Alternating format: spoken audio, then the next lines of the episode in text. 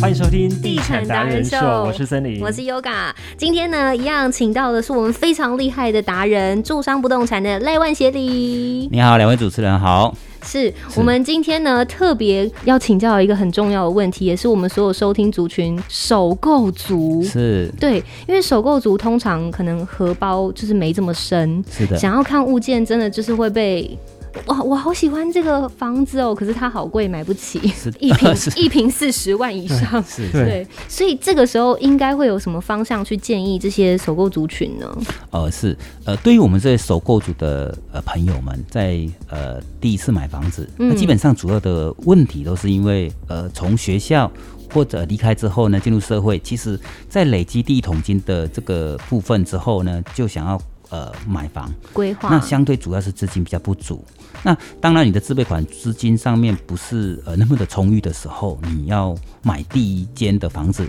就是呃相对的，有时候在找房子上面相对就会遇到比较多的一些问题。那我们提供几个嗯部分做参考。那既然所谓的真正的问题点就是在资金上比较不足，对，那我们当然衡量我们手边的自备款是多少。那一般我们选择购屋，大概呃自备款手边如果呃有两个比较大的呃，就是自备款上面主要是大概如果以中古屋大概自备款差不多准备差不多三成。三成对，那如果是属于这种新新屋、预售屋之类的，大概自备款的部分呢，预计大概是准备是在两成左右，嗯，这样的一个金额大概是比较提供大家做参考。那既然资金比较呃不不足，那我们在选择房屋的时候呢，就有两个比较大的面向提供我们做一个参考。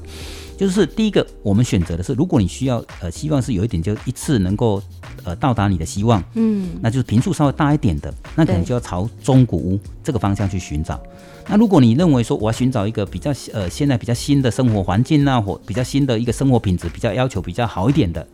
那那当然你就希望你可能就要牺牲掉平数，那这个时候你可能就是要选择比较小的平数，嗯这样的，那这是第一个可能在选择上面的一个方向上提供做参考。那第二个可能在选择的地段上面，不能从最优的地段开始做选择，哦，蛋比如白区，哎、对，我们从蛋白区当不要就直接从蛋黄金切切入，那可能就是在第二层或者第三层这样的一个，只要在选择在交通上。现在也都很便利，嗯，那这样的房价呢，相对可能对于首购主来讲，相对是有利的。嗯，好，比如说，呃，是新婚夫妻，他们刚怀孕有小孩，想要有换屋，我们可能从中古三房找起。是，对，那如果你是单身，有第一桶金，想要购置呃购产，就是置置屋买房子的话，可以用新建案，但是小平数一点，会建议一定要买两房，或者是说不行，我钱只够买套房。但是套房脱手，未来脱手好不好脱，他也会顾虑。是，呃，如果未来，呃，我们一般来讲建议会比较建议，就是说最小的房数应该是以两房为比较主。适当。嗯呃因为你选择套房，基本上套房大概就是呃最多了不起就是呃两个人居住这样的一个，但是这样的空间，当你有又有呃小孩出现的时候，事实上就会面临所谓必须要换屋这样的情情况。对，不要说小孩出现，吵架就没办法 躲，躲不了，躲不了对是，我是躲去厕所嘛，哇， 森林很有经验。被发现。嗯是是是 是。那那这个部分呢，我们会比较建议，就是说从最少的房数是两两房房以上。 ，OK，那这对大家的这个使用上，假设说呃夫妻，然后呃现在也是少子化嘛，哈至少如果一个房呃一个小孩，那都还可以，至少能够到达他呃比如说上了国小、国中之后呢，再来进行换屋这样的一个对呃对是比较好的。而且那时候房子也涨了。哦，对啊，说不定你就可以用这个补涨的金额再去买一些大一点嗯的，虽然说可能不是市区，对可能差不多又是你的所居住的附近的从化区对等等的，对对嗯嗯，那另外就是说，我们首购主要特别留意的地方，就是我们一般来讲，其实呃，我们都会配合银行贷款。嗯，那一般贷款中古屋大概呃，我们可以借到七成、七成呃七成五左哦右。那主要是这个呃，但我们都要了解，就是说现在目前银行在呃授信贷款的部分，主要并不是看建筑物而已，啊，主要这我们一直以为是看建筑物，对呃啊，是不是不是，因为建筑物它会老旧，对我们想说建筑物老旧就可能四十年，银行不敢给贷，然后想说啊，对，这个四只十自备年，款要多少多少呃的，是对，呃，当然就是说太过老就，但现在银行的呃呃弹性空间也比较大，可能到了五十年、五十五年都还可以，都没有问题的。哦，真的， 是的，是的，但是最主要还是在于我们偿还能力，就是我们所谓的个人借款人的你还债的能力有嗯多少，你的信用，对你的信用有多少。你本身就是银行，它事实上它是要借钱给我们这些的购物主，嗯，那他希望是说未来你能够在正我们所约定的这个时间之内呢，是，你也可以慢慢的用二十年，或者甚至于到最长期可以到三十年，嗯对，这样的时间你逐步。一年一个月一个月这样的方式来还款，嗯那但是他绝对不希望遇到是中途你不缴，对，或者中途违约这样的现象出现嘛，这是银行最不愿意遇到，所以呃，他最对于在授信的时候，就是在放款的时候，其实最在乎的是这个人的偿还能力。哦，对，是的，哎好，突然所以想其到实如果嗯你是白纸，你一张信用卡都没有，是这对于借贷上面来讲就是非常吃亏了，对不对？呃，嗯，不会。信用卡如果比如说我们捡几个，就是说银行可能获取几个会看的部分，比如说银行它会看有信用卡，然后里面是到底是每月归还，还是一次还清，还是循环利息？嗯，在在银行的看待里面是不信用断的评鉴的，哎，他信用评鉴里面反而是认为你不断的在寻求利息，他这个授信的分数相对是比较低的。嗯，哦，对，就像最近我们听到就是说，哎，其实有一些银行，嗯，哦，就是有些我们的呃政府刚好疫情的关系，不是进行所谓的纾困很多纾困方案，那不是有一个最低十万块的一个部分嗯可以去劳工嗯劳工去可以去呃这个申请，对，那其实像这个部分就会影响，虽然在呃呃真正的这个呃表面上是不会受影响，但是在银行内部评估里面，就会你的分数相对受到影响，你去申请这个十万块的贷款，对那银你的行就评数就会比较分数低啊平等分数就会比较低，你能够贷的层数相对就会减少。我们举个例子，就是说呃。呃，银行他会去从一个面向来考虑，就嗯说啊，你这个人怎么那么辛苦，辛苦到连十万块都要来跟银行借款，哦，OK，那我今天一次就要借你几百万这样的一个房子贷款，你能够如期来正常偿还吗？对，那如果我们不能借还，是不是最后的结果我们可想而知会造成哇，是什么问题都会产生嘛？是哈，所以伊朗一定不愿意是遇到是这样的一个部分嘛。哎对，好，就像说一个呃，这个呃可能有一些人他为什么、呃、信用卡其实他的呃为什么在看待的时候就是说，哎，为什么他会不断的每个月在重复几十缴利息，嗯嗯，，在做循环？对，他不够钱去支对，就付，代表说他没有钱去偿还他消费的部分，对他，目前在做循环这。逻辑是对的，哎，嗯，是嗯，所以这个呃，我们在购物的时候，当然从自己除了我们自己自备款以外，另外在考量的时候，我们会运用银行资金这个部分。对，那这也提供我们首购组特别要去留意自己平常在自己的信用管理上、信用上的使用上要小心谨慎。嗯，那不要觉得说这个部分啊、呃不是可能你一时的不小心，嗯那可能当然有一天想要买房子，或者那你现在这些的信用的问题呢，造成你在贷款上面很大的障碍，嗯这是必须要特别提醒的。哎，可是如果是说我可能信用不是那么的好，但是我依靠家人